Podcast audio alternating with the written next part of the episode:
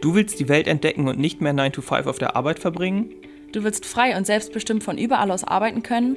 Du willst raus aus dem tristen Alltag und nicht immer auf den nächsten Urlaub warten? Wir sind Sabina und Alex und reisen ohne festen Wohnsitz dauerhaft um die Welt. In diesem Podcast sprechen wir über das Leben als digitale Nomaden und darüber, wie auch du ortsunabhängig leben kannst. Erfahre, wie es möglich ist, sein Geld nur noch vom Laptop aus zu verdienen und dauerhaft reisen zu können. Auf dich warten inspirierende Geschichten, praktische Tipps zur Umsetzung und spannende Interviews. Egal, ob du vom Backpacking in Asien träumst oder vom Vanlife in Australien, nichts ist unmöglich. In unserem Podcast erfährst du alles, was du für ein Leben auf Vollzeitreise brauchst. Hallo und herzlich willkommen zu einer neuen Folge unseres Podcasts Vollzeitreisen Leben als Digitalnomaden. Du wirst vielleicht merken, irgendwas ist anders und zwar übernehme ich heute Sabinas Part hier als Einleitung und das hat auch einen Grund. Wir haben heute einen Gast in unserem Podcast, beziehungsweise ich habe jemanden zu Gast und zwar Moni von Sabbatical Females. Moni hat letzten Herbst bei uns das Mentoring durchlaufen und ist jetzt eine waschechte Digitalnomadin. Sie lebt seit Ende Februar auch komplett wohnsitzlos wie wir, arbeitet als Freelancerin und hilft außerdem noch Frauen dabei, ein Sabbatical zu planen. Das heißt, ein Jahr Auszeit quasi, in dem man reist. Ähm, sie selbst hat mal eins gemacht vor einigen Jahren und weiß dementsprechend genau, worauf es ankommt, was dahinter steckt, wie viel Organisation das letztendlich ist. Und in dieser Podcast-Folge gibt sie uns eben Einblicke in ihre Geschichte vom Angestelltenverhältnis ins digitale Nomadentum. Sie spricht über Sorgen und Ängste auf diesem Weg oder die sie auch eben lange zurückgehalten haben und eben über die Möglichkeit eines Sabbaticals. Das heißt, du bekommst viele Einblicke in das Leben einer anderen digitalen Nomadin. Wir gewähren ja immer Einblicke in unser Leben, aber jetzt siehst du das auch nochmal, wie das Ganze aussieht bei einer digitalen Nomadin, die jetzt gerade gestartet ist, wie gesagt, vor einem Monat. Und wahrscheinlich wirst auch du einige Gedanken von ihr bei dir wiedererkennen. Aber genug gesagt, los geht's mit dieser Folge.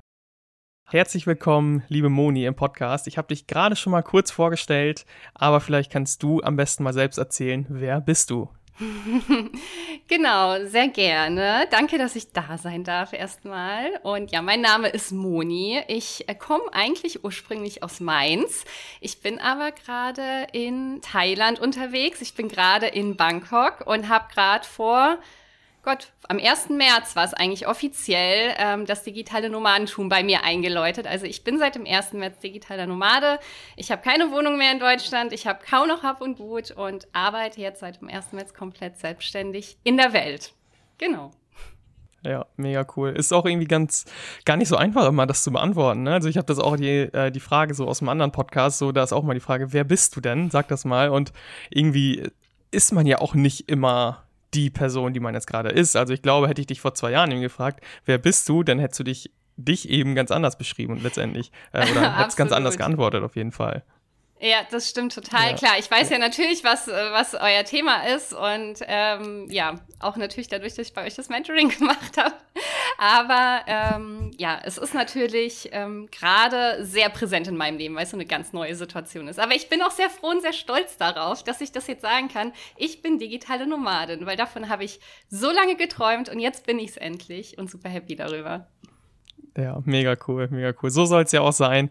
Ähm, später kommen noch ein paar Fragen dazu, wie es dir gerade auch so geht. Mhm. Aber ähm, der, der Eindruck ist ja schon mal ganz gut, dass äh, du einfach happy bist und jetzt in Thailand bist.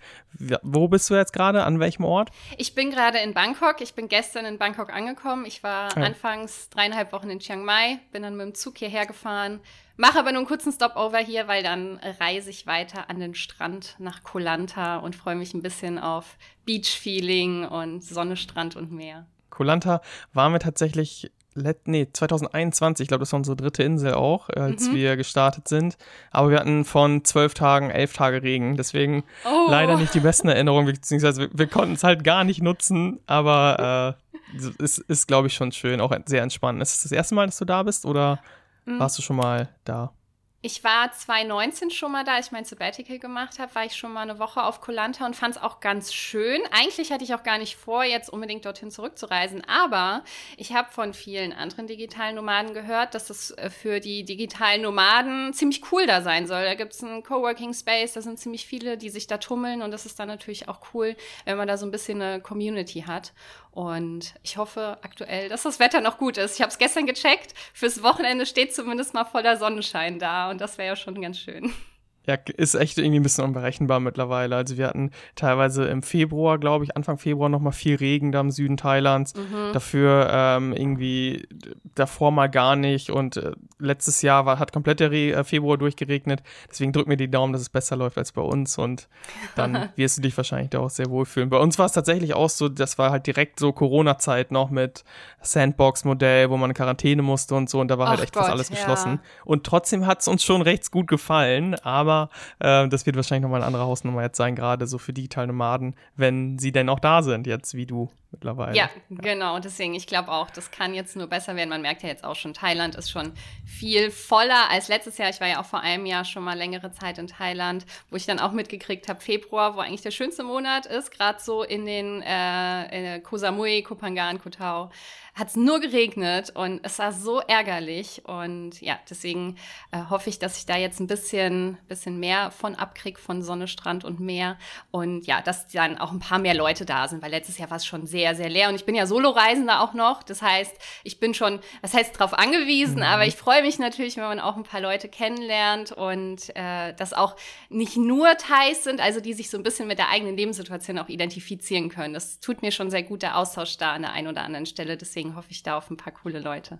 Das wird bestimmt funktionieren, ja. Das, ich, ich denke schon. Kolanta ist auch so, ähm, ich, ich glaube, Kopangan und sowas ist halt noch, noch extremer, aber vielleicht auch schon ein bisschen too much so an digitalen mhm. Nomaden, auch an, einfach an Leuten grundsätzlich. Ich glaube, du hast Kolanta noch so ein bisschen das verstecktere Paradies, so, wo, wo es noch ein bisschen ruhiger zugeht, wo die Uhren ein bisschen langsamer ticken ja, als äh, genau. äh, auf anderen Inseln. Ja. Genau, und das brauche ich jetzt. Nach Chiang Mai, was ja relativ groß ist, und jetzt nach Bangkok freue ich mich auf ein bisschen, ein bisschen Entspannung, ein bisschen mehr Ruhe.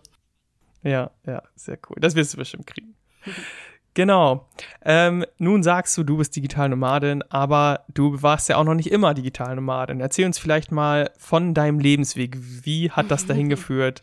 Wie sah dein Leben vorher aus? Das interessiert, denke ich mal, die Zuhörer auch ziemlich, weil jeder hatte irgendwie das Leben vor mhm. dem digitalen Nomadentum. Deswegen erzähl mal, wie kam es ja. dazu? Wie lange denkst du schon darüber nach? Ja, absolut. Ähm, ja, eigentlich komme ich aus so einem richtig klassischen 9-to-5 Bürojob. Ich habe ähm, hab studiert und bin dann so ein bisschen in die E-Commerce-Branche reingerutscht und habe da dann ähm, jetzt acht Jahre gearbeitet in dem Bereich und war eigentlich auch sehr zufrieden damit. Also es war halt so ein sicheres Lebensmodell, nennen wir es mal so. Also wirklich 9 to 5, jeden Monat kommt Geld aufs Konto. Ich hatte ein paar gute Möglichkeiten, mich weiterzuentwickeln, auch so karrieremäßig aufzusteigen. Mm, aber ich habe irgendwann gemerkt, es war dann 2018, ähm, so irgendwie, irgendwas fehlt. Ich, ich, also es war eigentlich alles gut. Ich war happy mit meinem Job, ich war happy mit meinem Leben, aber es war irgendwie so doch noch nicht alles. Und 2018 habe ich dann meine erste große Soloreise in die Ferne gemacht, auch so ein bisschen aus der Not heraus, weil ähm, eine Freundin von mir abgesprungen ist und war dann äh, vier Wochen auf Bali. Und ich war vorher noch nie in der Ferne, also wirklich auch noch nie in Asien. Es, es war höchstens Europa. Und das hat mich so angefixt. Irgendwas hat diese Reise mit mir gemacht. Ich kam zurück, ich war heartbroken. Ich habe mir Reportagen über Reisen angeschaut und ähm, war ja so so wirklich. Ich habe teilweise auch geheult, weil ich einfach so vermisst habe dieses Reisen. Und da habe ich auch das erste Mal so so ein digitales Nomadentum gesehen. Also man hat dann die Leute gesehen und die saßen da schon. Gerade in Bali ist ja sehr äh, sehr viel digitale Nomaden auch. Super viele in Cafés haben mhm. gearbeitet und ich habe mir gedacht, das ist ja cool und ah, die arbeiten hier. Und da habe ich mich das erstmal so ein bisschen damit beschäftigt beschäftigt und habe dann relativ schnell festgestellt, ich brauche mehr davon, aber habe dann erstmal ein Sabbatical gemacht. Also ich habe dann mit meinem Arbeitgeber gesprochen und gemeint, ich muss raus, ich muss, muss irgendwie diese Reise für mich machen, weil ich habe auch nie Work and Travel oder so gemacht. Also ich habe nie eine große Reise gemacht und ich musste einfach mal ausbrechen und ja, habe dann äh, Gott sei Dank mit ein bisschen Kämpfen und ähm, ja, Bitten bei meinem Arbeitgeber erreicht, dass ich ein Sabbatical machen konnte und habe aber während des Sabbaticals auch für meinen Arbeitgeber noch weiterhin fünf Stunden die Woche gearbeitet. Das heißt, es war so ein bisschen, bisschen digitales Nomadenfeeling schon, weil ich meinen Laptop dabei hatte, auch manchmal so ein Café mhm. saß und gearbeitet habe, aber ähm, es war natürlich nicht Vollzeit und ich war trotzdem abgesichert. Also ich kam dann zurück, ich habe ein halbes Jahr gemacht, war in Südostasien unterwegs und ähm, ja, dann war ich wieder in meinem festen Job. Also ähm, war dann eine kurze Experience, sag ich mal. Äh, tatsächlich sagst du jetzt gerade, es war eine kurze Experience, aber andersrum ist das ja schon, ähm, wenn man das mal aus dem normalen Blickwinkel, nenne ich es jetzt mal, aus dem äh, normalen gesellschaftlichen Blickwinkel betrachtet, dann ist ja sechs Monate nicht mal eben äh, eine kurze Zeit, sondern das ist so für viele die Reise des Lebens, wenn überhaupt, wenn es überhaupt dazu kommt. Ne? Deswegen, ja. du bist jetzt schon auch wahrscheinlich in solchen Dimensionen drin, wo es einfach so, oh ja, war mal nur ein Monat oder war mal nur so lange. Also bei uns war die längste Fernreise, bevor wir auch online gearbeitet haben, drei Wochen. Nee, nee, vier Wochen. So. Und deswegen, das, das war schon so das Maximum, ne? Und jetzt ist schon krass, wie sich so die, die Maßstäbe dann auch ändern. Ja, das stimmt. Da sagst du was ganz Wahres, weil gerade nach diesen sechs Monaten, die wahnsinnig lang für mich auch gewirkt haben, also ich wusste, ich gehe jetzt sechs Monate auf Reisen, Wahnsinn. Aber danach habe ich gemerkt, das reicht mir nicht. Es war wirklich so, okay, ich hatte doch jetzt meine sechs Monate, aber warum bin ich immer noch nicht happy damit?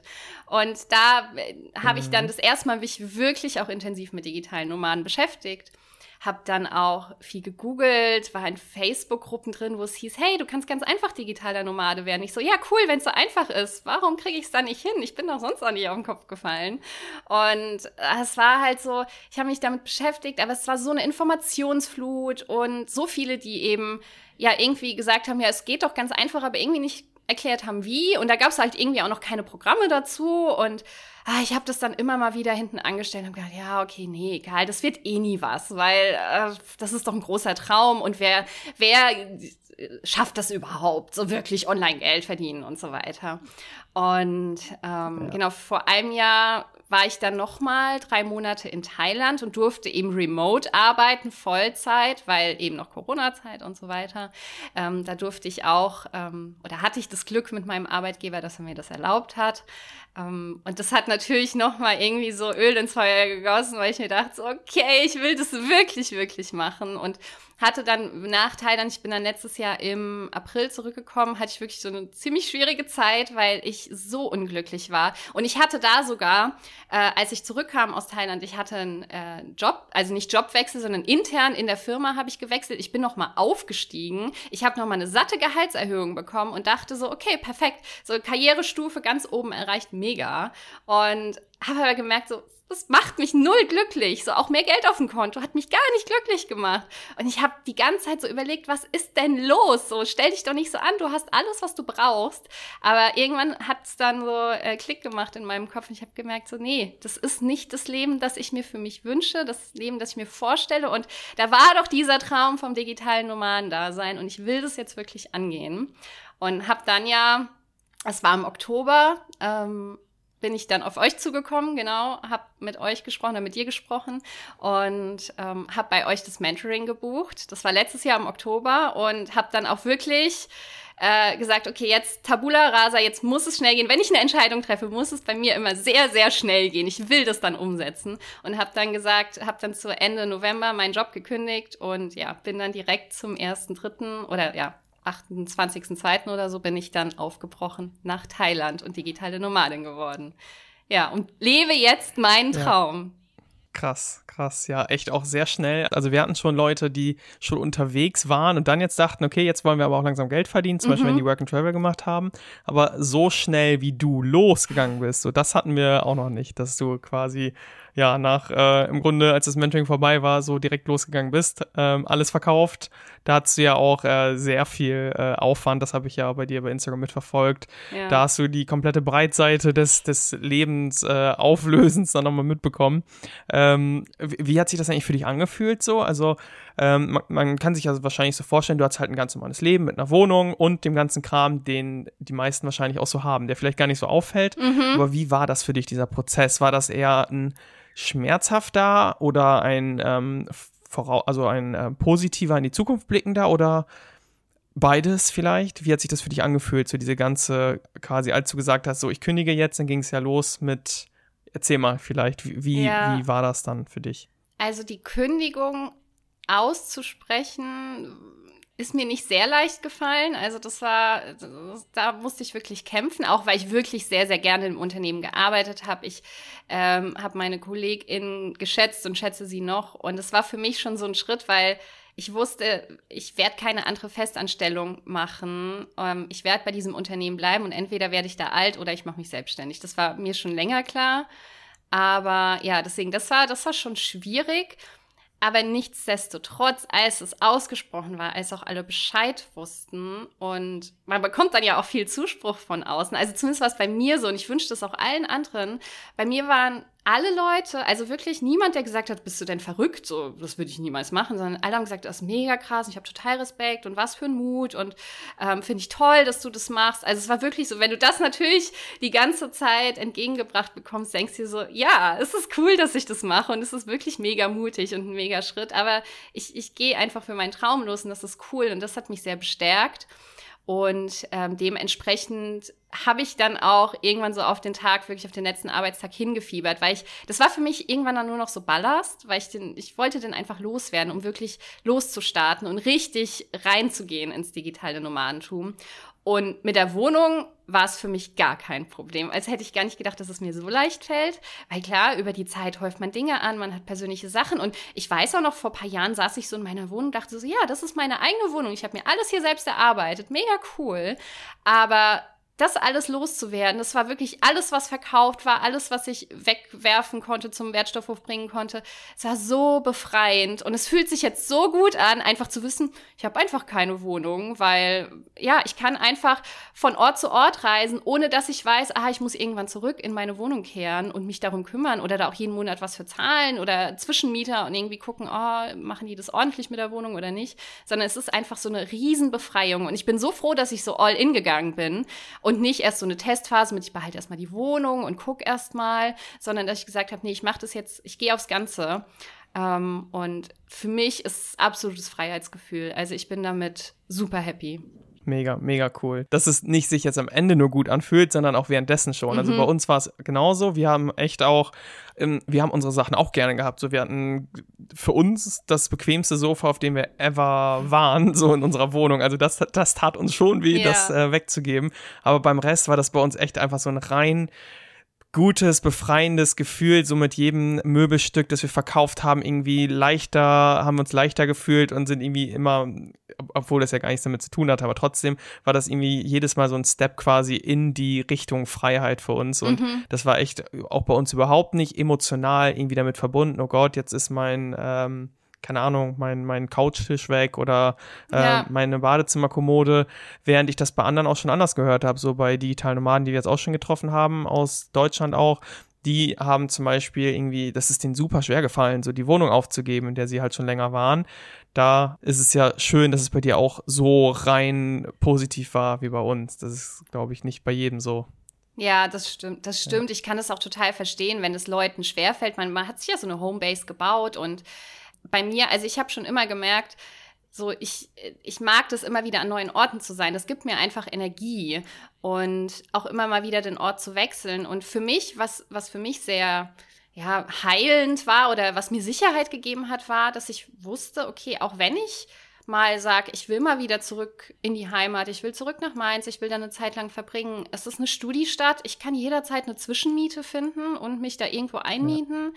Ja. Ähm, gut, Airbnb ist meistens zu teuer, ähm, weil das eher auf Urlaub ausgerichtet ist, aber wie gesagt, Zwischenmiete oder irgendwann kommt auch bei Freunden unter, das ist, das ist kein Problem. Und dann habe ich trotzdem so ein bisschen ja, meine, meine eigenen vier Wände oder weiß, dass ich gut aufgehoben bin und kann ja trotzdem Zeit dort verbringen. Ich brauche dafür nicht meine eigenen vier Wände mit meinen eigenen Sachen. Das war mir dann, ist mir irgendwann so bewusst geworden und ähm, kann mir jederzeit das holen, was ich gerade brauche. Das fand ich so schön, dass ihr das im, in der letzten Podcast-Folge so angesprochen habt. So, ihr könnt immer an den Ort gehen, den ihr gerade braucht. Ihr habt jetzt vielleicht genug von der südostasiatischen Welt, von dieser Wärme, von diesem Trubel und ihr braucht jetzt erstmal wieder so ein bisschen westliche Welt. Kann ich total nachvollziehen nachvollziehen. Und ich weiß, dass ich aber jederzeit, wenn ich das Bedürfnis habe, dann auch dorthin gehen kann und dann von dort aus arbeiten kann. Und das ist eben so cool. Man kann sich das nehmen, was man gerade braucht. Und diese Flexibilität finde ich einfach mega cool. Genau, ja, absolut. Man muss es echt, man muss es wirklich nicht besitzen, um es nutzen zu können. Und ja. das ist ja das, worauf es den meisten ankommt. Ich weiß nicht, woher dieses ähm, Bedürfnis, äh, also das ist ja auch irgendwie bei allen unterschiedlich ausgeprägt. So die einen ähm, wollen das besitzen, um es zu besitzen. Mhm. Bei uns ist das einfach wenig ausgeprägt, aber vielleicht ist das letztendlich auch irgendwie der ähm, also worauf es ankommt, ob es das Richtige für einen ist. So, wenn man das, wenn es einem wirklich so schwer fällt und man immer wieder Sachen besitzen möchte und irgendwie anhäufen möchte und äh, das auch nicht ablegen kann, dann ist das einfach für die Menschen vielleicht äh, nicht das Richtige, während das für Menschen wie dich und mich und eben andere ähm, vielleicht doch eben genau das Passende ist, weil es uns nicht auf den Besitz ankommt. Ja. Weil ich auch natürlich nicht weiß, ob man das vielleicht auch sich abgewöhnen kann, so wie die beiden, wo ich gerade meinte, dass es denen schwer gefallen mhm. ist. Ich glaube, die sind jetzt auch ziemlich glücklich auf Reisen. Aber ähm, natürlich macht es am Start noch einfacher, wenn man eben nicht emotional irgendwie auch an Gegenständen oder an Dingen hängt einfach. Ja. ja, klar. Aber ich glaube, es ist, also ich finde auch so dieses digitale Nomadensein, auch der Weg dahin, das ist so individuell und jeder hat eben auch andere Werte oder andere Dinge, an denen er hängt. Und deswegen, die, die Wege sind da alle ganz anders und es ist auch absolut okay, wenn es jetzt jemandem nicht so leicht fällt wie mir zum Beispiel. Ich glaube, ich habe mich auch schon so unbewusst ja. einfach jahrelang darauf vorbereitet. Hätte mir jetzt vor vier vier Jahren jemand gesagt, hier, Moni, du kannst jetzt digitale Nomadin werden morgen. Da hätte ich auch gesagt, nee, nee, nee, Moment mal, so geht es nicht. Aber ich glaube, mhm. es, also es geht auch ganz viel darum, womit beschäftigt man sich, so das Mindset und so weiter. Aber klar, man hat auch, man hat auch Werte und es gibt auch super viele, die sagen, nee, ich will meine Homebase behalten, ich will aber trotzdem reisen gehen. Das ist ja auch vollkommen okay, kann ich auch total nachvollziehen. Man muss ja nicht so dieses wirklich All-in, muss ja nicht jeder machen. Jeder so, wie es für einen selbst gut ist. Das ist ja genau die Freiheit, die man hat. Ja, genau, auch mega wichtig, dass du das halt sagst. So, dass wir sagen es, glaube ich, auch schon immer, aber das ist auch mal eine andere Person sagt, man kann es halt wirklich so ausleben, wie man es möchte. Mhm. Also die Freiheit beziehungsweise die Unabhängigkeit zu haben, heißt ja eben nur, du hast die Wahl und nicht, du bist verpflichtet, irgendwie alles aufzugeben oder so. Wir kennen halt echt auch genug Leute, die so halb, halbes Jahr, halbes Jahr machen, halbes Jahr Deutschland, halbes Jahr im Ausland. Mhm. Und da ist halt jeder echt komplett frei. Und wenn der Besitz irgendwie das ist, was einen stört, ja, dann äh, behalt den Besitz halt und dann wohn halt in Deutschland und reis von da aus. Genau, das, deswegen, so geht's absolut. Ganz genau, ja. ja. Du hast gerade gesagt, du bei dir hat das quasi so ähm, über längere Zeit gewirkt und du hast auch schon quasi die, die gesagt, welche ähm, Meilensteine vielleicht es da so gab. Also deine erste Fernreise, wie bei uns auch, äh, das war übrigens auch 2018, äh, dass es bei uns so anfing mit dem ersten, mhm. mit der ersten Fernreise, den Stein ins Rollen gebracht hat. Ähm, und danach hast du das Sabbatical gemacht. In welchem zeitlichen Abstand war das? Also du hast gesagt, du warst einen Monat 2018. Wann, mhm. wann war das Sabbatical? Die sechs Monate? Das war 2019, also ein gutes Jahr später. Ich habe ganz am Anfang 2018, im Januar war meine Reise und das Sabbatical habe ich dann im Februar 2019 äh, gestartet. Genau, da war das ähnlich. Ich habe diese Entscheidung getroffen im Sommer und ich wusste, es muss jetzt so schnell wie möglich gehen. Ich habe keine Zeit, irgendwie da jetzt jahrelang was anzusparen. Ich will das jetzt und deswegen war das dann auch so ziemlich. Ähm, ja, ziemlich chaotisch oder chaotisch vielleicht nicht, aber ähm, sehr kurzfristig. Und deswegen kam dann viel zusammen, was ich auch organisieren musste. Aber da musste ich auch sehr, sehr schnell los, weil ich hätte sonst nicht mal ausgehalten. Ja, aber das ist dann auch echt schnell. Also wir kennen auch noch diese, äh, nach der ersten Fernreise hatten wir so richtig krasse Reisedepressionen, mhm. dass wir dann in Deutschland ankommen und dachten, oh mein Gott, was ist das hier? Ich will wieder weg, so. Aber bei uns hat es halt trotzdem, der nächste Urlaub war dann einfach wieder ein Jahr später äh, nach Thailand, so, aber ein Jahr lang. Und du hast halt echt ja dann schon nach ein paar Monaten gesagt, okay, ähm, ich plane jetzt irgendwie mein Sabbatical, weil das wird ja auch nicht von heute auf morgen gegangen sein. Ähm, dann hast du es ja schon schnell umgesetzt. Und das heißt, dann nach dem Sabbatical warst du, ich nehme mal an, so 2019, Mitte, Ende des Jahres wieder zurück, ne? Äh, genau, ich war dann im September wieder zurück, 2019. Genau, ja. Okay, dann wirst du ja umso stärker, hast du auch schon gesagt, danach gemerkt haben, so eigentlich ähm, will ich das nicht, eigentlich will ich irgendwie noch mehr davon, jetzt habe ich irgendwie nur noch mehr Blut geleckt. Warum würdest du, oder was, was würdest du sagen, was war der Grund dafür, dass du es doch trotzdem noch so gute zweieinhalb Jahre dann weitergemacht hast, bis mm. du den mhm. nächsten Step gegangen bist? Ja, also einmal natürlich die Pandemie, da muss man äh, dazu sagen, die hat da nicht so gut in die Karten Stimmt. gespielt. Die kam dann ja ziemlich das zügig stimmt. und ich muss, also ich hatte mich tatsächlich im das war dann Februar 2020, kurz bevor die Pandemie gestartet ist, ähm, habe ich mich dann wirklich sehr intensiv mit digitalen Nomaden auseinandergesetzt und mir so überlegt, ob ich das nicht machen will. Und ich hatte da auch kurz vorher wieder internen Jobwechsel gehabt, war da dann auch nicht so richtig hundertprozentig happy und das hat es noch so ein bisschen angetrieben.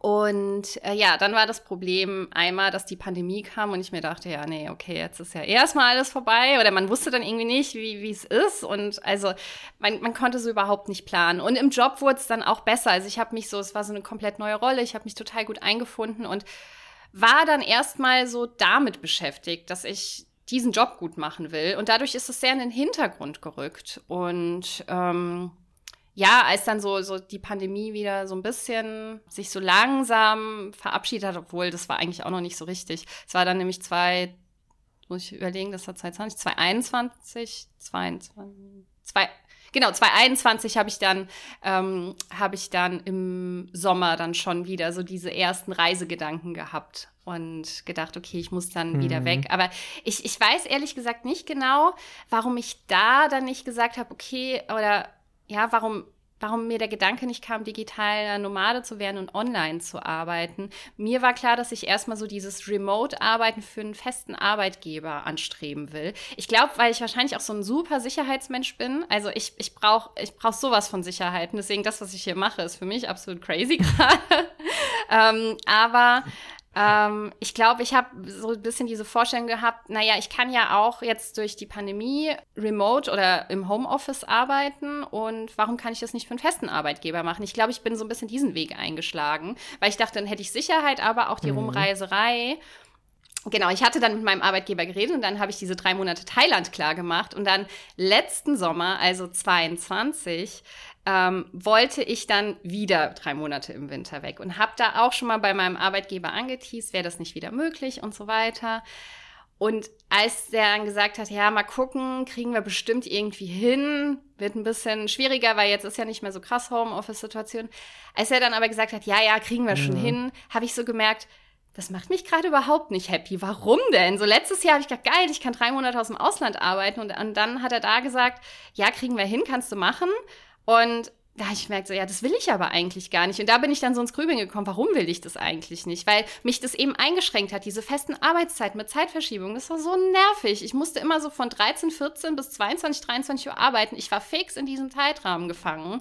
Und ich habe so das Gefühl gehabt, wenn ich gearbeitet habe an den Tagen, konnte ich überhaupt nicht meine Freizeit gen äh, genießen oder nutzen oder irgendwie ja äh, das Land entdecken. Also es war es war schön, aber es hat mich nicht hundertprozentig happy gemacht. Und ich glaube, da kam dann so ein bisschen der Stein ins Rollen, dass so diese Festanstellung, Remote Arbeiten hört sich schön an, aber ist nicht das richtige Modell für mich. Mm, ja, ich, ich glaube, dass es vielen so geht wie dir, dass sie in erster Linie versuchen, irgendwie das Remote zu handhaben, einfach um die Sicherheit zu behalten, um dieses feste Gehalt irgendwie äh, ja. weiterhin zu haben.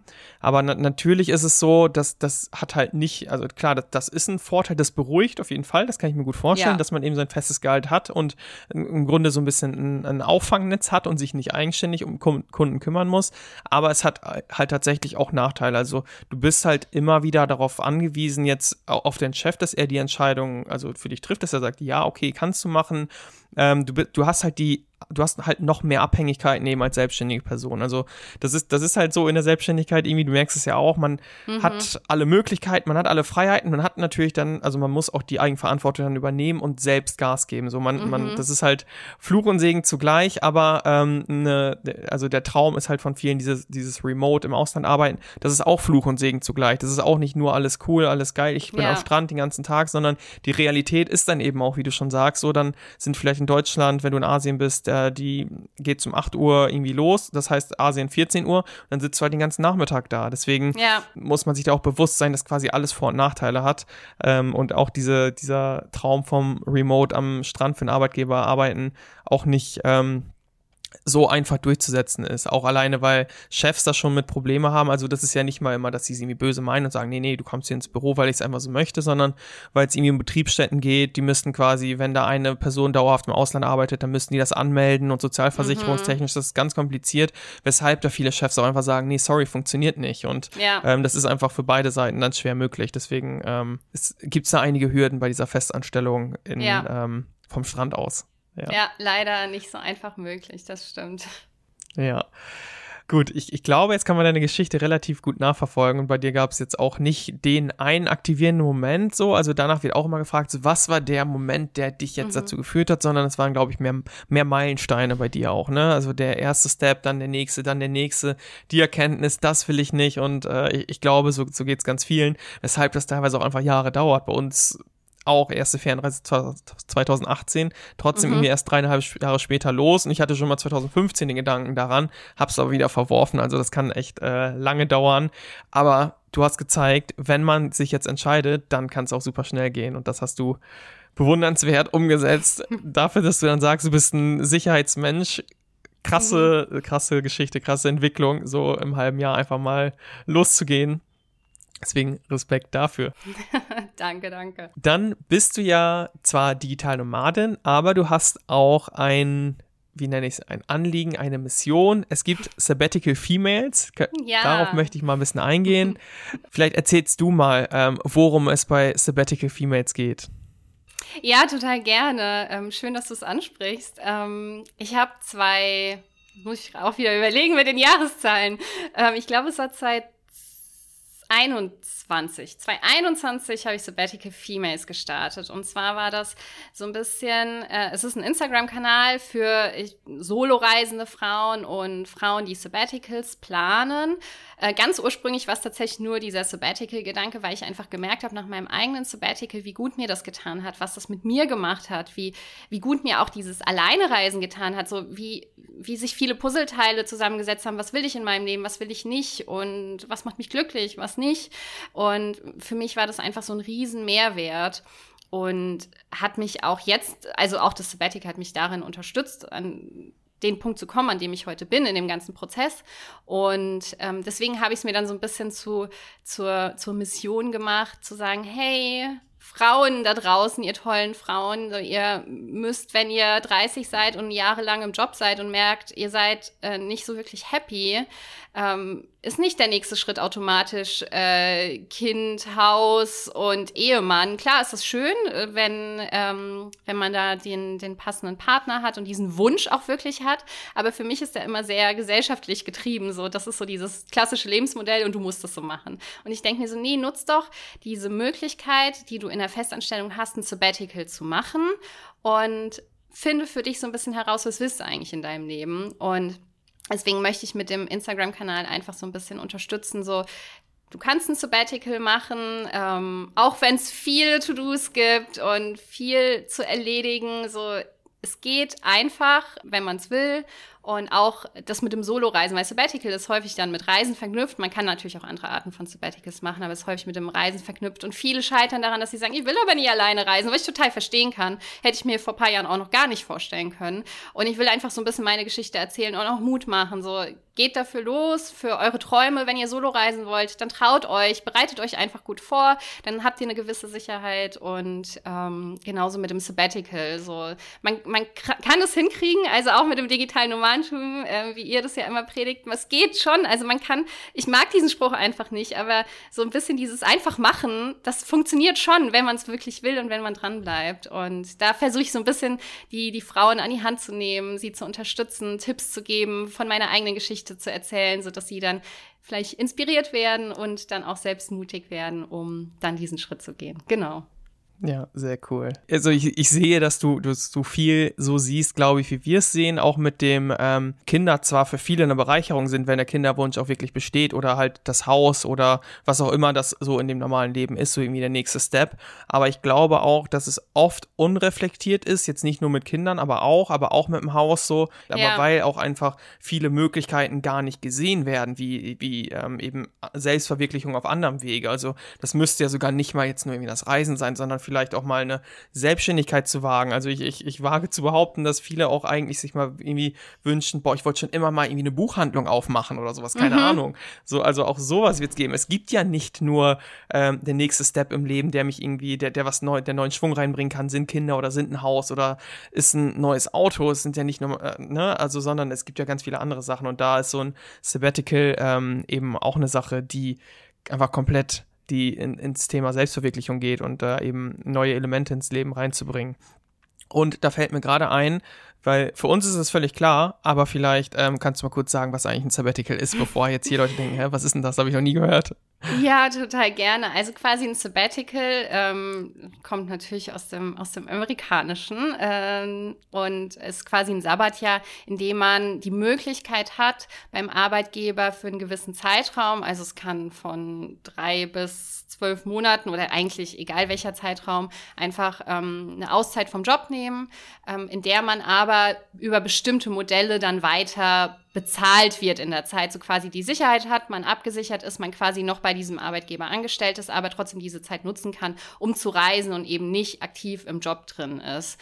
Und das bieten inzwischen viele Arbeitgeber an, ähm, um einfach ja eine Möglichkeit zu bieten, dass äh, von Flexibilität jetzt auch gerade nach der Corona-Zeit und eben auch wirklich so ein bisschen dieses Selbstverwirklichung und ähm, ja was erleben und dann aber, wie gesagt, mit einer Sicherheit wieder in den Job reinkommen. Also man muss nicht alle Zelte abbrechen und dann auf Weltreise gehen, sondern man hat wirklich noch diese, diese Festanstellung in petto. Und für mich war das damals eben gut, dieses Sabbatical zu machen, weil ich wusste, okay, ich bin safe, ähm, ich werde weiterhin monatlich bezahlt, ich krieg Krankenversicherung, Sozialversicherung, Rentenversicherung, alles und ich komme zurück und kann wieder ganz normal in meinen Job reingehen. Und das hat mir eine Sicherheit gegeben, dass ich eben nicht irgendwie mich während meiner meiner Sabbatical-Reise dann irgendwie darum kümmern muss, oh Gott, wo arbeite ich danach oder so, wenn ich jetzt irgendwie gekündigt hätte oder so. Also somit kann man sich wirklich so eine Auszeit vom Job nehmen.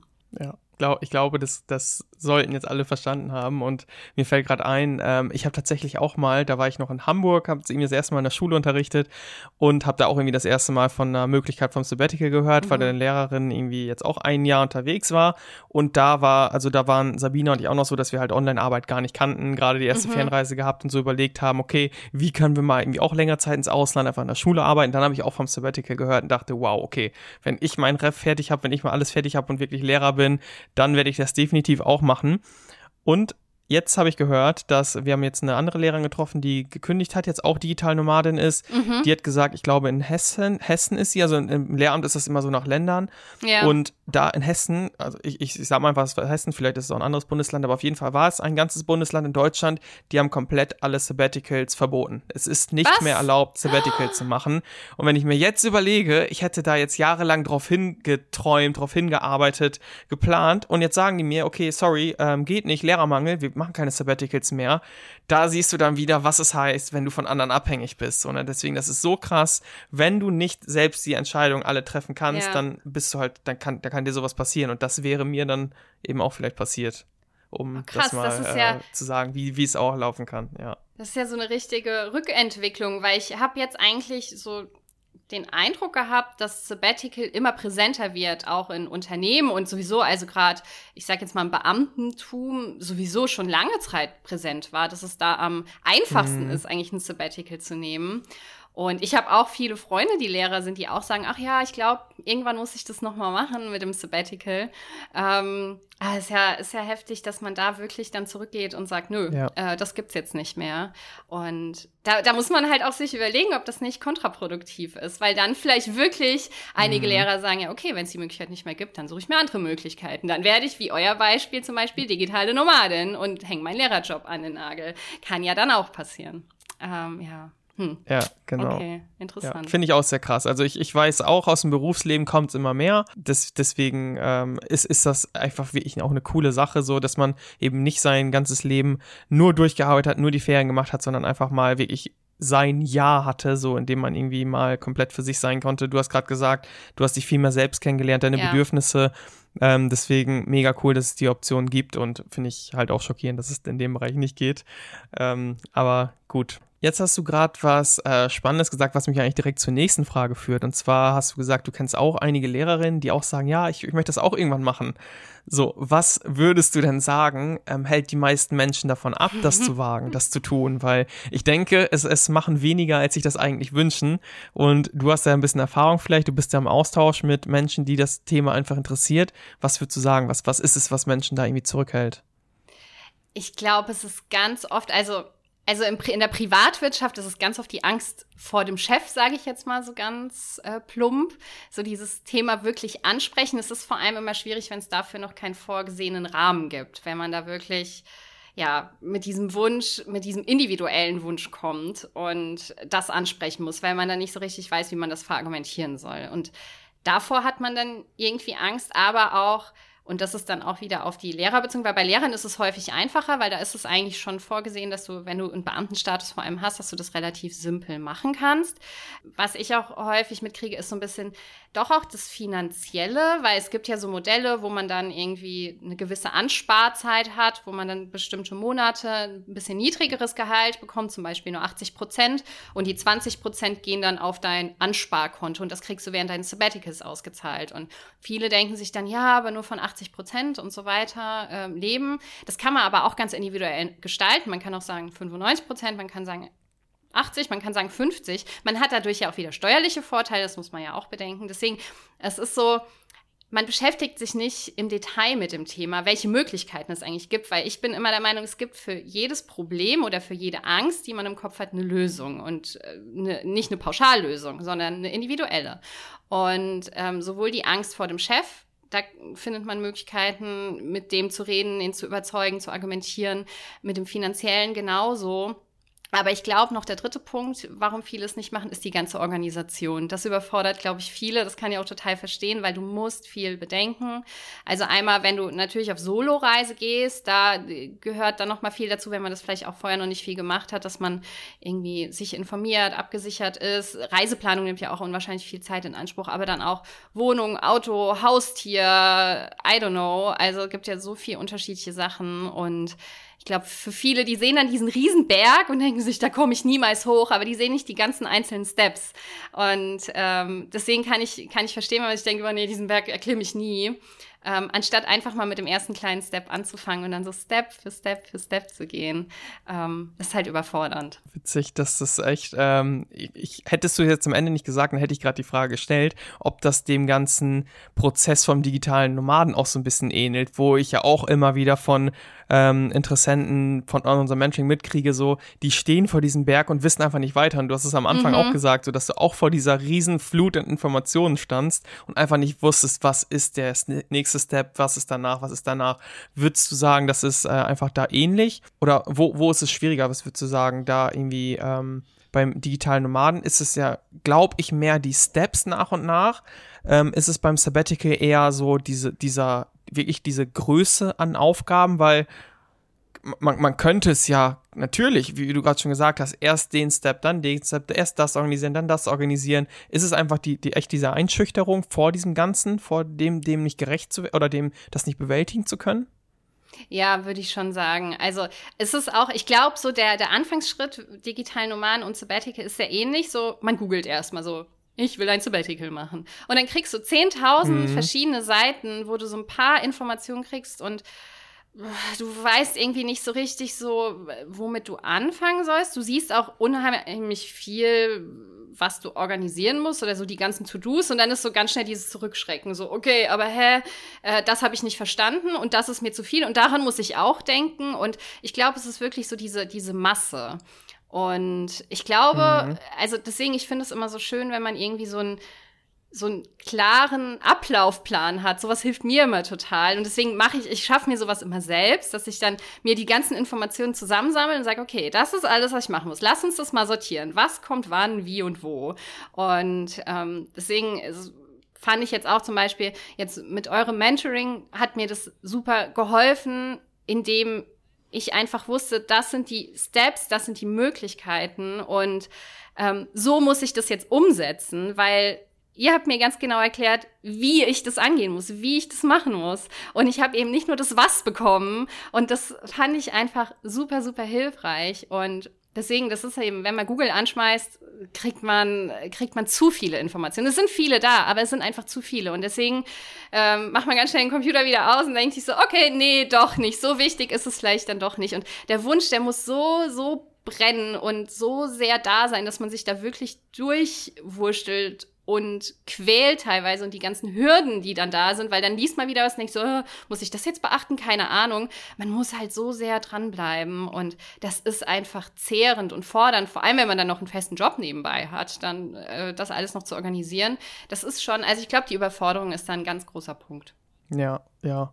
Auch ähm, wichtig, dass du das so sagst. Also bei jedem Thema, das, was du allen, was du halt den ähm, Mädels vermittelst, die einfach ein digital, äh, die Sabbatical machen wollen, die Infos gibt's natürlich alle im Internet mhm. und auch das, was wir Leuten vermitteln, gibt's alles im Internet und auch das, was wir von anderen Coaches lernen, gibt's auch alles im Internet. Aber das, das, das, das funktioniert halt nicht. Also wir, wir kriegen halt auch oft die Frage so, ja, könnte ich mir das nicht selbst aneignen? Doch, auf jeden Fall könntest Klar. du, aber du hast das dann einfach nicht sortiert. Das, was wir liefern oder was Coaches dann eben grundsätzlich liefern, das ist der Schritt-für-Schritt-Plan zu diesem Ziel, weshalb man dann eben nicht mehr gehemmt ist, weil man immer weiß, was als nächstes kommt und ähm, dass das Wissen einfach implementiert wird und nicht einfach hingeschmissen wird, weil das wird es auch im Internet in jedem Blog. Also du sagst es selbst mhm. hier, das Was kriegt man immer, aber mhm. das Wie, das ist immer die Frage. Und da sind einfach so viele Blendgranaten im Internet, weshalb ja. ähm, es auf eigene Faust eben, sei es ein Sabbatic, Sabbatical oder einfach als digitale Nomade, oft nicht klappt, weil dann eben, wenn diese Überforderung eintritt und man nicht mehr weiß, was ist denn der nächste Step,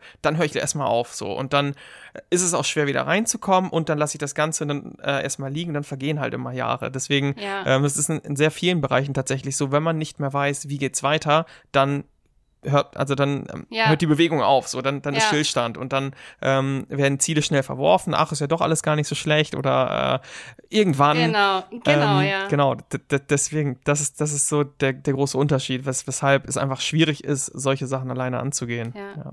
Aber da vielleicht noch ein Punkt an der Stelle, was ich nämlich auch ähm, noch ganz spannend finde, was ich auch als Parallele bei Sabbatical-Planung und auch digitalen Nomaden sehe, ist so ein bisschen diese Angst, was falsch zu machen, weil ich bin, bin totaler Schisser, habe immer Angst, dass irgendwie plötzlich das Finanzamt dasteht oder keine Ahnung, ich von irgendeiner Behörde einen Brief kriege, weil ich kompletten Bullshit gemacht habe. Und ähm, ich glaube, mhm. das ist auch, was viele zurückschreckt. Und da finde ich es halt mega cool, so Ansprechpartner zu haben, die eben praktische Erfahrungen haben, die genau das Leben oder das schon gemacht haben, die dir einfach ja noch mal eine Sicherheit geben können. Und das mache ich total gerne zum Beispiel auf meinem Kanal. Mir schreiben manchmal Mädels so, oh, ich muss gerade das und das organisieren oder ähm, hier, ich will das eigentlich machen, aber das und das hält mich zurück. Ähm, dass ich dann sage, hey, guck mal, bei mir war es genauso. Ich fühle das. Ich war genau in derselben Situation, dass man so wirklich aus der eigenen Erfahrung die, die praktischen Tipps noch mal mitgibt. Das finde ich noch mal so, so wertvoll. Und ähm, ich liebe auch da einfach den Austausch, weil ich das einfach so gut nachvollziehen kann, wie sich einige Leute fühlen oder einige Frauen fühlen. Und ja, wie gesagt, diese Praxis, diese eigenen Erfahrungen spielen da auch nochmal eine Riesenrolle. Kann ich mir absolut vorstellen. Was würdest du sagen? Also, du hast gesagt, du stehst halt oft mit denen im Austausch. Was brauchen deine, ja, was, was braucht deine Zielgruppe? Also, die Leute, die, die, die Frauen, die ein Sabbatical machen wollen. Also, ich beschränke es immer auf Frauen, weil es ja logisch, Sabbatical ja. Females. Ähm, was würdest du sagen, was, was brauchen die oder was versuchst du ihnen hauptsächlich zu geben, damit, damit sie sich trauen? Mm, also, einerseits versuche ich häufig, Mut zu machen, einfach so wirklich diesen ersten Schritt zu wagen. So dieses, weil dieser Gedanke ist so oft da. Und man traut sich einfach nicht, den auszusprechen oder mal in die Richtung loszugehen. Das ist sowas, was ich versuche, so, indem ich wirklich sage, so, I feel you, I've been there. So, dass ich sage, okay, hier, ähm, ich äh, schreibe dann in den Direct Messages dann häufiger mal irgendwie so ein paar, paar kleine Tipps, die ich dann eben mutmachend an die Hand geben kann. Und auch so dieses, du musst es von Anfang an nicht perfekt machen, es baut sich nach und nach auf und verfolgt diesen Traum so. Lass diesen Traum nicht los, weil wenn er da ist, er wird immer wieder aufploppen und du wirst irgendwann traurig sein, wenn du zurückblickst und nicht mehr die Möglichkeit vielleicht hast und dann sagst, shit, hätte ich das damals mal gemacht. Und das ist genau das, was ich vermeiden will.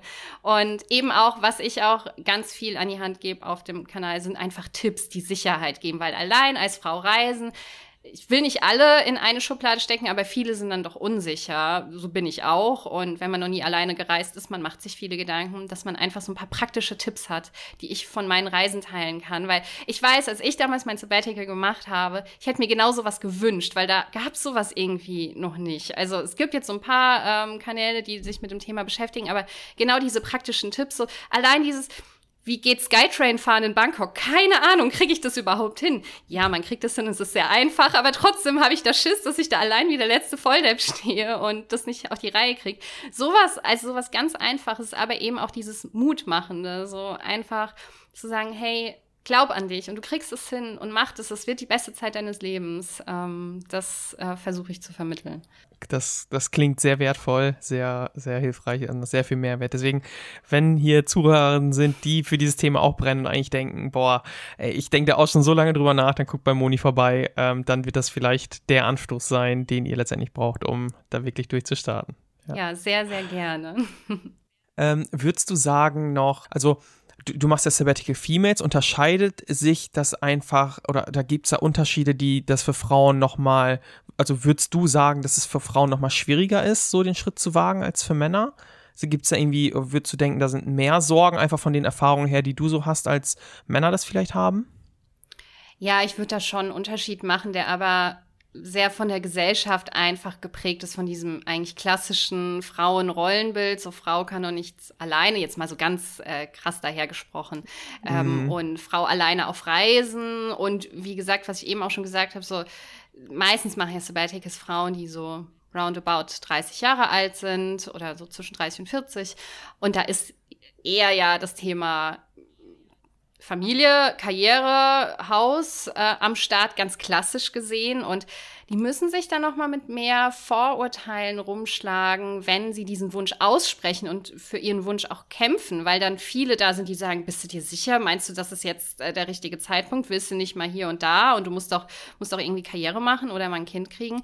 Du musst dich mehr damit rumschlagen als Männer, würde ich behaupten. Es kann natürlich auch ganz, ganz anders sein. Also mhm. ich bin mhm. auch total äh, interessiert daran, in Austausch mal mit Männern zu kommen, die das gemacht haben. Weil klar, Männer haben natürlich auch so ein paar Dinge, die von der Gesellschaft erwartet werden, mit du musst die Familie ernähren, du musst viel Geld verdienen und äh, musst die Karriereleiter auch hochsteigen. Das ist ja da auch nicht weniger.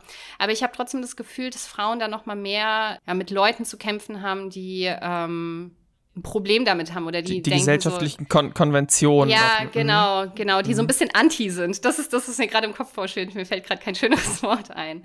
Ähm, ja, ja. Ähm, genau damit zu kämpfen haben. Und natürlich, wie gesagt, das hat ja eben auch schon gesagt, dass Sabbatical ja häufig mit Soloreisen verbunden ist. Das ist auch nochmal ganz krass, so dieses Frau alleine in der Welt, macht das auf gar keinen Fall, weil man hört ja Horrorstories ohne Ende ähm, mit Ausrauben, mit äh, keine Ahnung Sexualdelikten, was auch immer. Und du kannst doch nicht als Frau alleine reisen gehen. Das ist ganz bei ganz vielen so. Also das ähm, gerade als ich das erstmal alleine reisen war, war das auch problematisch. Also viele haben gedacht so, bist du dir sicher, dass du das machen willst? Und dadurch war ich dann auch wieder, ja, bin ich mir sicher? Ich weiß es nicht. So ist es vielleicht doch zu gefährlich und ähm, ja, ich glaube, das ist auch was, man gewinnt da Sicherheit beim Soloreisen, wenn man es dann macht, aber es, man muss sich auch, man muss sich einerseits vorbereiten, aber andererseits eben auch ähm, ja, gegen die Gesellschaft so ein bisschen stemmen und sagen, so, nee, ich mache das jetzt, ich gehe für meinen Traum los, auch wenn ich eine Frau bin, weil ich kann das als Frau auch alleine machen. Und das ist sowas, was für Frauen schon schwieriger ist. Interessant finde ich jetzt auch, dass quasi alle Gedanken, alle Ängste, alle Sorgen, die du gesagt hast, quasi mit dem Umfeld zusammenhängen. Also mhm. Also würdest du gar nicht unbedingt sagen, dass Frauen da einfach teilweise auch Angst haben selbst, wirk also wirklich selbst Angst haben, irgendwie alleine zu reisen und irgendwie ähm, da, keine Ahnung, ähm, vergewaltigt zu werden oder ausgeraubt zu werden, sondern eher so, das ist das, was denen erstmal eingeredet wird, wenn die soweit sind, beziehungsweise die müssen sich einfach mehr mit der Gesellschaft rumschlagen, als selbst diese Ängste zu fühlen fühlen? Ist das das, was du wahrgenommen hast, so? Nee, sie fühlen die Ängste auch schon selbst. Das ist definitiv auch so. Es geht mir ja auch so, wenn ich hier jetzt irgendwie durch eine dunkle Straße laufe, fühle ich mich da auch nicht wohl. Aber es wird eben durch die Gesellschaft nochmal bestärkt. Und ähm, das ist halt immer so die Sache. Ängste halten uns häufig eben auch zurück, weil sie dann auch die Gedanken, die man dann dazu hat, die können sich so hochskalieren im Kopf quasi, dass du dann irgendwann nur noch eine riesengroße Angst spürst und denkst, so, nee, das mache ich auf gar keinen Fall. Und das wird eben durch die Gesellschaft nochmal so ein bisschen angefeuert. Und das ist, glaube ich, bei Frauen dann doch nochmal extremer als bei Männern.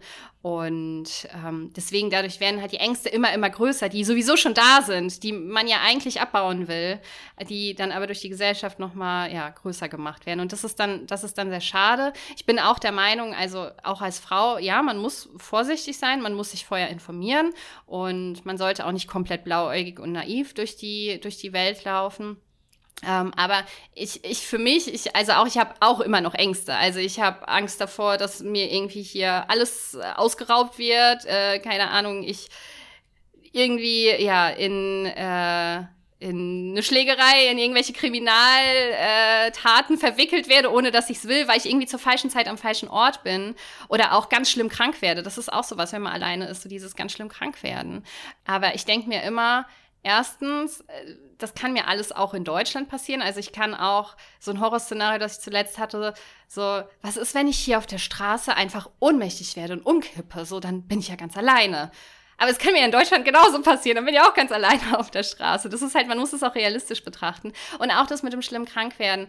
Ähm, ich gucke immer, also zum Beispiel meine Unterkünfte wähle ich immer so aus, dass ich mir die Bewertungen durchlese und gucke, was über die Hosts geschrieben wird. Wenn da geschrieben wird, oh, super lieb, super nett, denke ich mir, ah, das ist gut für mich als Alleinreisende, weil wenn was ist, dann weiß ich, die werden mir helfen. Und sowieso werden dir immer Menschen helfen. Also du bist nie alleine auf dieser Welt, auch wenn du alleine unterwegs bist. Und man muss sich das immer nochmal aus einer anderen Perspektive beäugen. Und ich finde es auch gut, dass man gewisse Ängste hat, ähm, weil dadurch wird man eben nicht total naiv und blauäugig, aber sie dürfen einen halt nicht übermannen, sodass man dann vielleicht gar nicht äh, auf die Reise geht, sondern ja, dann zu Hause bleibt und nur davon träumt.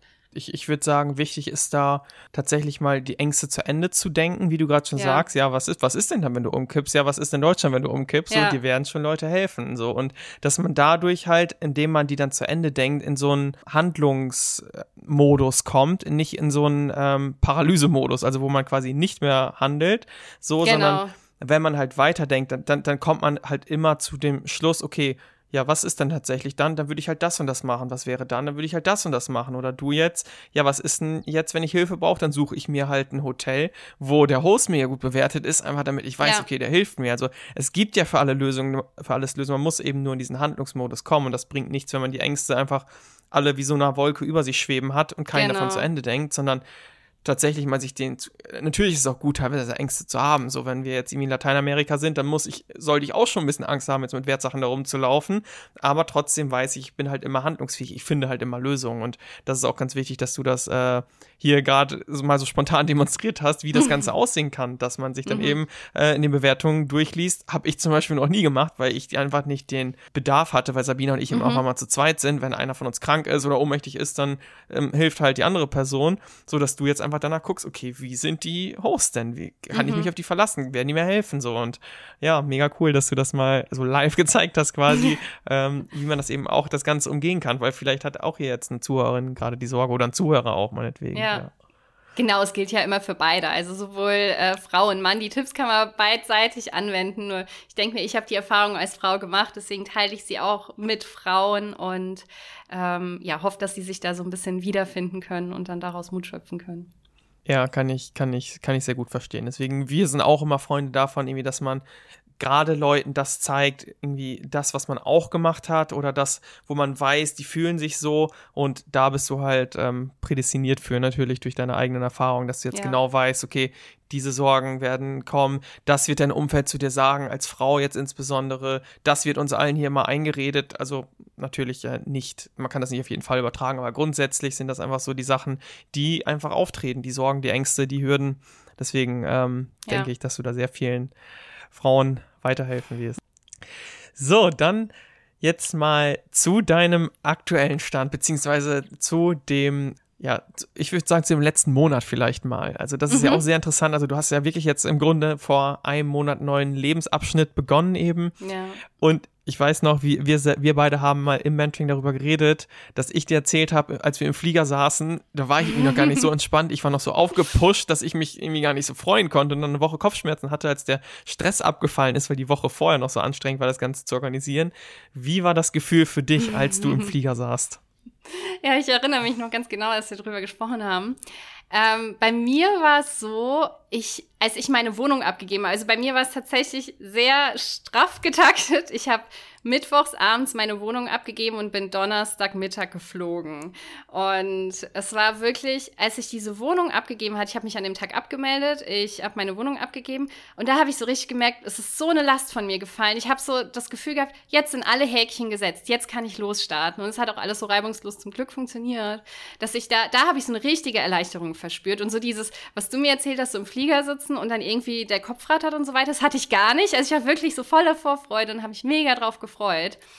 Ähm, ich muss aber sagen, dann so die erste Arbeitswoche, also ich bin freitags angekommen und habe dann drei Tage nichts gemacht und dann habe ich ab Montag quasi angefangen zu arbeiten, dann wieder für meine Kundinnen, bin auch weit auf weitere KundInnen-Suche gegangen und da habe ich dann plötzlich so, so gemerkt, so, okay, jetzt muss das jetzt hier aber auch alles funktionieren. Äh, da hat dann der andere Stress eingesetzt, wo ich dachte so, okay, ähm, mhm. ähm, du hast es jetzt gemacht, habe jetzt nie, in keinem Moment gedacht, so, ach du Scheiße, was machst du hier? Sondern ich meine, okay, jetzt, ich habe gelernt, wie es geht, jetzt muss ich richtig loslegen und ähm, habe schon ein bisschen Stress und Druck verspürt. Und klar, man muss sich eine neue Struktur bauen, man muss Kundinnen gewinnen, man hat viele Kennenlernen-Calls. Das ist so anfangs noch alles sehr unstrukturiert und sehr unsicher. Ähm, aber das merke ich jetzt auch schon. Ich meine, jetzt bin ich in der ich glaube, dritten oder vierten Woche, ja, ähm, dass es schon wesentlich besser geworden ist. Also ich bin viel entspannter geworden und merke so, nee, jetzt es läuft alles, ist alles gut. Und ähm, klar, gibt es manchmal Momente, wo ich mir denke, so, uiuiui, aber ähm, die kann ich auch ganz gut wieder abfangen dann. Das ist, glaube ich, ganz normal auch in der Anfangszeit. Ja, voll. Also man, man darf das auch nicht unterschätzen, beziehungsweise nicht, nicht, man sollte da das gar nicht von sich erwarten. So, man, wahrscheinlich fast alle, die hier zuhören und wir beide auch, wir waren halt immer irgendwie im Angestelltenverhältnis, hatten halt immer einen mhm. Chef so. Und das ist halt nicht nur die Tätigkeit selbst, die man dann irgendwie lernen muss, sondern halt das Ganze, ich muss mich auf einmal organisieren, ich muss, also du, du hast einfach keine Leitplanken mehr. So, du bist einfach ja. nur noch du selbst, du kannst theoretisch halt die ganze Nacht durcharbeiten. Du musst, also, das ist, ist ja klar, dass man da irgendwie mal, mal für sich äh, lernen muss, wie man das Ganze angeht. So, ich weiß noch, bei uns auch am Anfang, das war letztes Jahr auch Chiang Mai, das war irgendwann für uns ein kompletter Gamechanger, dass wir uns mal gesagt haben, so, boah, wir setzen uns mal Zeiten, ab denen wir frei machen. Eine Uhrzeit. Mhm. Das war für uns so noch gar nicht in unserem Kopf und wir waren schon irgendwie eineinhalb Jahre selbstständig und dachten dann so, wow, was, das ist ja crazy, wenn wir jetzt auf einmal zu einer Uhrzeit frei machen, da können wir yeah. machen, was wir wollen. Und vorher war das halt als Selbstständiger, kannst du halt immer was machen, so dass du, und das beeinflusst ja natürlich auch dein Einkommen, das beeinflusst deinen Fortschritt, wie viel ja. du machst. Und da muss man auch für sich selbst natürlich irgendwann lernen, so, okay, jetzt brauche ich aber auch mal einen Feierabend oder jetzt möchte ich auch mal morgens äh, irgendwie, keine Ahnung, einen Ausflug machen oder einen ganzen Tag Ausflug machen. Und da komme ich eben nicht voran. So, mhm. da, das ist halt alles irgendwie, sind alles Dinge, die man sich ähm, ja einfach die, man lernen muss tatsächlich. Es ist, ja. es ist einfach Lernen. Ja. Es ist äh, die, die eigene Reise, eine andere Form von Lernen, aber auch sowas muss einfach gelernt werden. Und ja. ist ja cool, dass man das lernt. Das ist ja reine, das ist ja Wachstumszone pur, in der man sich da befindet. Ne? Also raus der Komfortzone und ja. Ja, wenn, wenn du jetzt, äh, allein wenn ja. du jetzt schon, ja, nee, sag, sag. Ich wollte dich nur unterbrechen, weil das passt gerade so gut zu meinem Mantra der letzten Wochen, weil ich habe wirklich, es gab so, es gab gute Tage, es gab schlechte Tage, es gab Tage, wo ich auch dachte, so Gott, du musst so viel machen, du musst hier und da und jenes und dieses wirklich, dieses die ganze Zeit kann man was machen, man hat so einen Druck im Hinterkopf, gerade wenn man halt noch neu anfängt und so realisiert, hey, jetzt kommt nicht jeden Monat ein festes Gehalt aufs Konto. Und ich habe für mich immer wieder gesagt, das sind alles Herausforderungen, die kannst du nehmen und du wirst an ihnen wachsen. Das war immer wieder so das, was ich mir so vorgesagt habe, weil ich gesagt habe, ich bin bereit dazu und ich weiß auch, wie es funktioniert und es wird funktionieren. Und ich weiß, es ist stressig und anstrengend, aber es sind Herausforderungen, Herausforderungen, die ich annehme und durch die ich nur stärker werde. Und das ist wirklich so ein krasses Wachstum. Ich habe mir irgendwann auch gedacht, eigentlich ist auch gerade ganz geil, so, so wirklich noch so komplett neu in diesem Business zu sein und wirklich sich erstmal selbst zu finden, zu wissen, was funktioniert, was funktioniert nicht und wirklich auch vielleicht auch mal hinzufallen, aber daran dann wieder zu lernen oder daraus wieder zu lernen und irgendwie, also ich hatte dann auch irgendwie so so richtig Bock drauf, das äh, ja diese Herausforderung anzunehmen. Ja, und du hast ja jetzt ja gerade schon gesagt, vor einem Monat war das noch so und so, ah, war alles ein bisschen stressig und guck mal, jetzt bist du ja. schon einfach in so kurzer Zeit, dreieinhalb Wochen hast du, glaube ich, gerade gesagt, bist ja. du einfach schon weiter und kannst zurückblicken und sagen, boah, da war das noch so und so und jetzt stehst du schon da und dann stell dir mal vor, wie das im halben Jahr ist, wo du dann sagst, ja, boah, da, damals jetzt am äh, Ende März, als ich den Podcast aufgenommen habe, da war das noch so und so und jetzt bin ich ja so viel weiter und so, so wird es eben auch sein. Wir haben uns zum Beispiel in, in Indien, da waren einfach so super, also Indien war Stress pur für uns. Es war eine Wahnsinnserfahrung, aber da haben wir auch so für uns diesen Leitspruch einfach entwickelt, um uns Sachen einfach zu machen, was man eben auch auf Selbstständigkeit im Grunde auf alles übertragen kann. Komm, alles, was wir erleben, alles, was uns jetzt ultra stresst, wir denken, später wird es eine Geschichte. So, und mhm, alles, was wir ja. erleben, ist später eine coole Geschichte. Ja. So, wenn du jetzt auf die Fresse fliegst, das ist alles eine Geschichte. Oder du hast halt irgendwo wurdest mal, also das sollte man natürlich nicht erleben, aber wurdest mal irgendwie beklaut oder sowas, dann ist das auch irgendwann ist es eine Geschichte, die man einfach erzählen kann. Und so ist es halt mit der Selbstständigkeit genauso. Also all die Herausforderungen sind irgendwann eine Geschichte. Es ist jetzt schon eine Geschichte, das, was du jetzt ja. erzählst. Aber wie gesagt, so in einem halben Jahr erzählst du ähm, die Geschichte von deinem Anfang so als digitale Nomadin. Und wenn man das so sieht, dann fällt halt alles irgendwie ein bisschen leichter, weil man dann noch weiß, okay, ich werde da in Zukunft irgendwie drüber lachen können oder so. Ja, ja, definitiv. Und es ist wirklich schön, auch in so kurzer Zeit schon eine Entwicklung zu sehen. Und ich finde sowieso es so wichtig, dass man da selbst immer reflektiert bleibt und auch, wie du gesagt hast, so bewusst Pausen einplanen und sich so ein bisschen Struktur schafft, damit ja, damit man da nicht komplett untergeht. Aber das, das gelingt gut, wenn man wirklich reflektiert, ähm, Strukturen hat und ja, auch wirklich die kleinen Erfolge feiert, die man selbst hat und dann auch wirklich rückblickend die großen Erfolge, dass man sieht, man hat sich weiterentwickelt und es fühlt sich jetzt schon anders und besser an als noch vor paar Wochen. Das ist halt einfach so schön, dass man so diese Entwicklung so selbst mitverfolgen darf. Ja, absolut.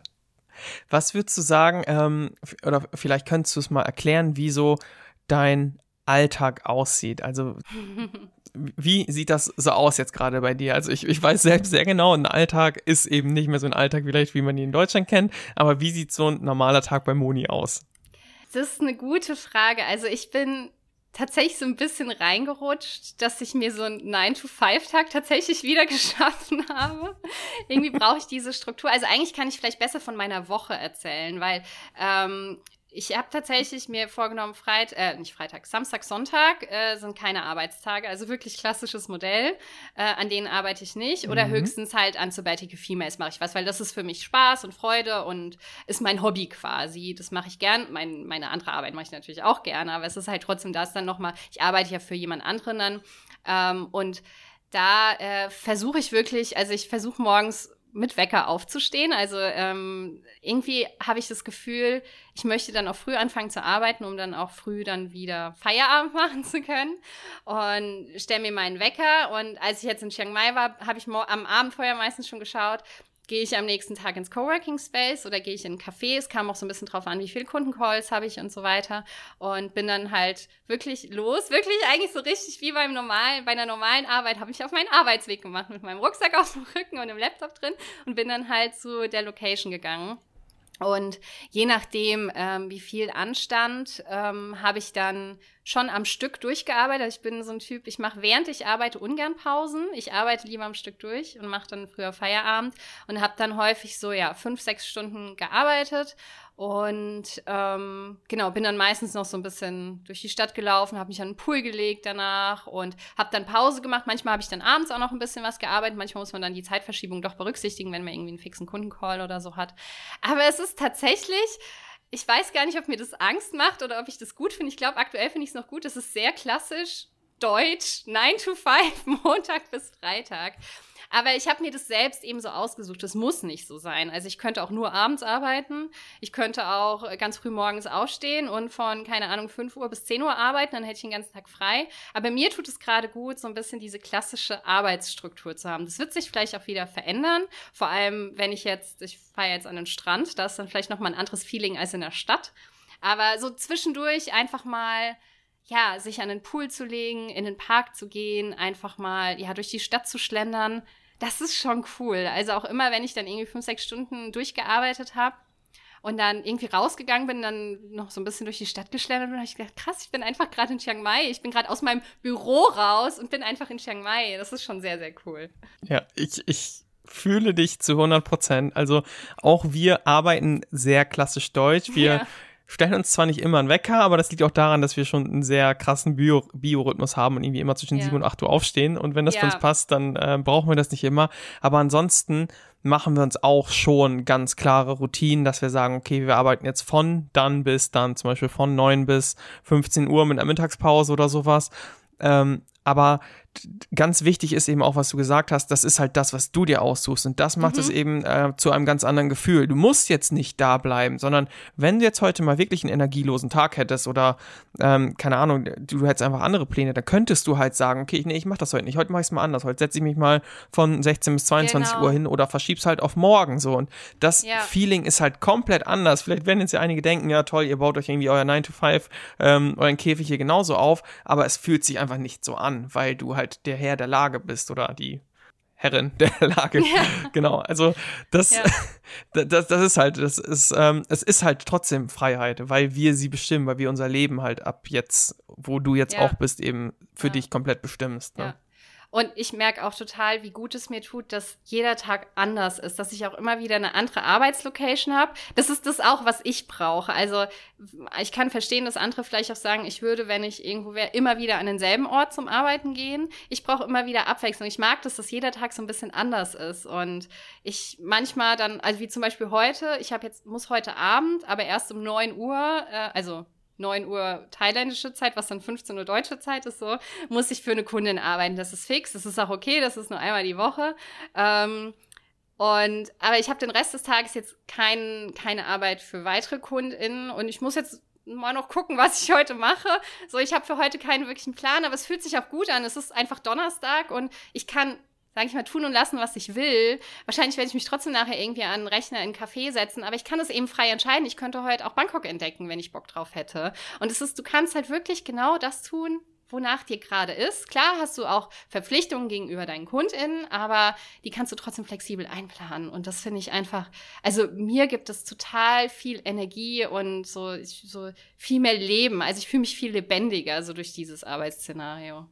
Ich finde auch, also das, das Leben, das du jetzt erführst und das, was wir auch führen, das ist einfach so, ich stecke mitten im Leben. Nichts ist mehr passiv. Alles mhm. ist aktiv. Ich entscheide irgendwie, klar, ich bin von anderen abhängig, bin auch von Kunden abhängig, aber alles, was ich tue, ist aktiv. Ich muss mir nichts mehr vorstellen. Es, es sind nicht die Bedingungen, wie sie eben sind, sondern ich bin immer irgendwie diese Passivität, die ich halt früher aus meinem Leben kannte, die ist halt weg und ich kann ja. meinen Tag halt immer so gestalten, wie, wie es gerade geht, so wie du es jetzt auch sagst, dass du heute zum Beispiel in Bangkok erkundest vorher. Mhm. Vielleicht aber auch nicht, vielleicht gehst du aber auch irgendwo in einen Coworking Space oder in ein anderes Café und arbeitest da eben weiter. Und uns geht's übrigens genauso. Ja. Wir sitzen zwar teilweise in coolen Büros auch mal ein bisschen öfter, aber wir wissen auch ganz genau, wir brauchen das irgendwann mal, dass wir in ein Café arbeiten gehen und dann wieder ins ja. nächste Café mal arbeiten gehen.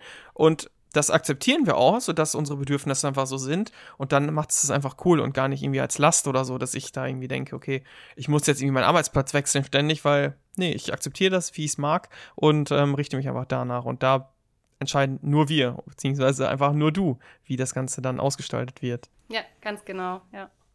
Was würdest du sagen, also virtuelle Assistentin würde ich ja sagen, ähm, ist ja so ein Oberbegriff, aber das mhm. wäre der Bereich, in dem du jetzt ja aktiv bist als Freelancerin. Kannst du mal beschreiben, wie so dein Arbeits, deine Arbeitsaufgaben vielleicht mal aussehen dabei? So ganz, mhm. ganz konkret? Geht das? Ähm, ja, total. Also ähm, ich bin virtuelle Assistentin in der Tat. Ich habe mich ja so ein bisschen auf den Social Media, eigentlich Instagram-Bereich spezialisiert. Ähm, nichtsdestotrotz habe ich aber auch andere Kunden.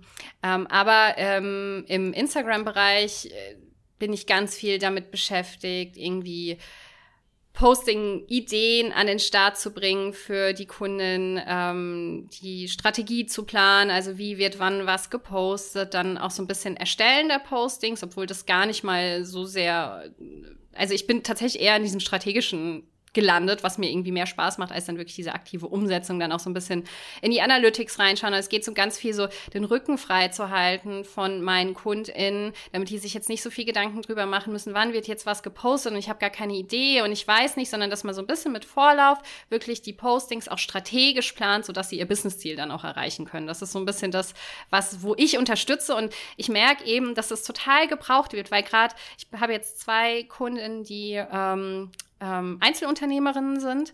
Und die haben eben niemanden, mit dem sie sich darüber austauschen können. Und die sind super dankbar, dass da einfach jemand ist, mit dem man einfach auch mal Ideen brainstormen kann, mit denen man die umsetzen kann. Und dass da jemand ist, der sich darum kümmert und sie sich dann wieder auf andere Aufgaben fokussieren können, um ihr Business einfach voranzutreiben. Und das ist einfach so viel wert. Und es ist so eine Win-Win-Situation weil ähm, ja, ich mache das gerne. Ich mag total gerne Instagram, aber und halt diese ganze Planung und so weiter. Und die, sie mögen es nicht und können es an mich abgeben und haben dafür Zeit für die Aufgaben, die sie wirklich gerne machen, für ihr Kerngeschäft. Und das ist richtig, richtig cool. Aber ähm, ich habe genauso auch zum Beispiel eine Kundin, für die ich so ein bisschen persönliche Assistenz bin, für die ich so ein bisschen im Background äh, gucke, ob äh, die ganzen Rechnungen bezahlt wurden, Rechnungen rausschicke, so ein bisschen mit den Kundinnen, die, die sie hat, den, den Kontakt habe und äh, einfach so ein bisschen, jetzt habe ich auch so ein Buchhaltungssheet, also einfach so ein einfaches Excel-Sheet aufgebaut, damit jemand Überblick über ihre Finanzen hat, weil das hatte sie auch alles nicht. Sie hat dafür einfach keine Zeit. Und ähm, habe ich mal, ja klar, easy. Ähm, ich kenne das ja selbst noch aus dem Kleingewerbe von vorher. Also einfach mehr oder weniger Copy-Paste und ähm, ich muss mich da jetzt auch nicht groß eindenken. Und ich hätte niemals vorher gedacht, dass es in diesem Bereich einen Job Chancen für mich gibt, weil ich selbst aus eigentlich aus einem anderen Bereich komme. Aber ähm, das ist es ist so cool zu sehen, dass man einfach durch ja durch Initiative, durch so ein bisschen, dass man sich selbst so ein bisschen was aneignet und einfach durch durch Zuhören der Kunden, wo du ihnen helfen kannst, ihnen so eine große Unterstützung sein kannst. Und das ist halt mega, dass es so, so diese Möglichkeiten gibt und es auch wirklich so funktioniert, was ich vor einem halben Jahr by the way auch nicht gedacht hätte. Ja, mega cool. Ich glaube, da kann man sich jetzt ziemlich gut mal vorstellen, wie, also es ist immer so ein richtiger Insight aus, der, ja. aus dem Arbeitsleben einer virtuellen Assistentin, weil ich glaube, viele können sich darunter auch gar nicht richtig was vorstellen, beziehungsweise denken so, wer soll mich denn brauchen? Aber ja, ja. das sind halt irgendwie Einzelunternehmerinnen oder Einzelunternehmer, die irgendwie zum Beispiel einen eigenen kleinen Online-Shop haben oder was auch immer, die genau. irgendwie ähm, kommerziell machen. Und natürlich ist ja logisch, die brauchen Hilfe. Wir haben jetzt auch gerade eine virtuelle Assistentin eingestellt, weil wir jetzt auch einfach zu viele Aufgaben hatten und was outsourcen mussten. So und so ist das halt auch für, für jeden halt möglich, der irgendwie äh, in so einem Bereich einfach wie du aktiv ist und zum Beispiel Spaß an Social Media hat. So, das sind dann quasi die potenziellen Kunden, damit man sich das mal vorstellen kann, für wen arbeite ich denn da überhaupt. Mhm. Ne? Deswegen sehr cool, ja. dass du da mal so einen äh, genauen Einblick gegeben hast. Ja. ja, total. Und es gibt wirklich Leute en masse, die Unterstützung brauchen und super dankbar sind, wenn da jemand ist, der so ein bisschen den Rücken frei hält. Das ist echt cool. Ja, glaube ich, weil ich, ich kenne nämlich auch so die Aussage, so ja, aber Virtual Assistentin gibt es ja super viele und mhm. macht ja irgendwie schon jeder, aber ja, es gibt auch einfach super viel Bedarf.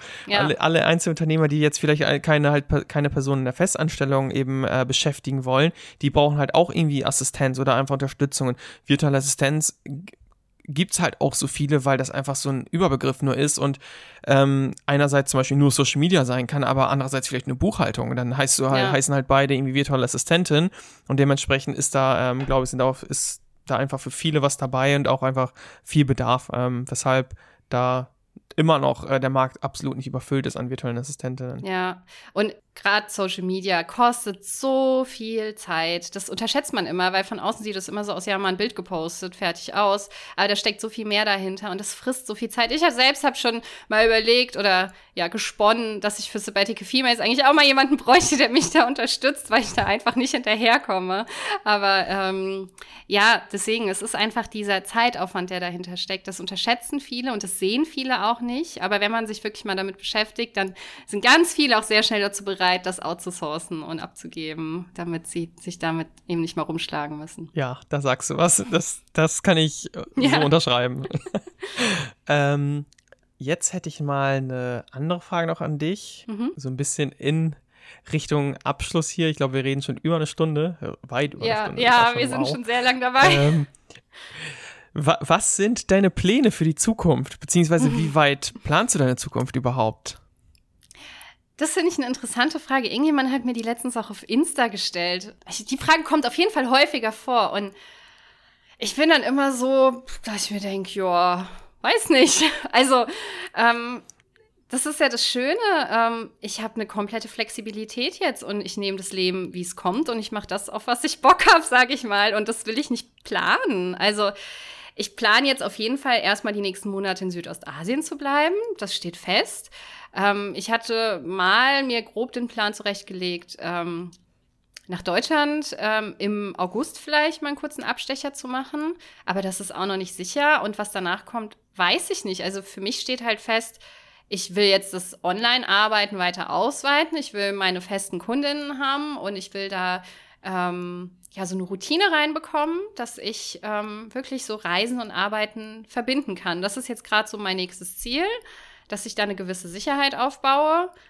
Und äh, auch so die Frage, viele fragen mich so, willst du dann wieder in Deutschland sesshaft werden? Willst du wieder zurückkommen? Wie lange bist du denn jetzt unterwegs? Und ich sage immer, I don't know, keine Ahnung. Also ich habe ja jetzt erstmal alles aufgegeben und eigentlich mit dem Wunsch, dieses Leben dauerhaft zu führen. Kann natürlich sein, dass sich das irgendwann wieder ändert, aber ich sehe mich jetzt eigentlich so wirklich als Dauerreisende und sehe jetzt nicht, dass ich irgendwo sesshaft werde erstmal. Also man weiß nicht, wie es kommt im Leben, aber erstmal ähm, bin ich digitale Nomadin und reise mit meiner Arbeit um die Welt. Ja.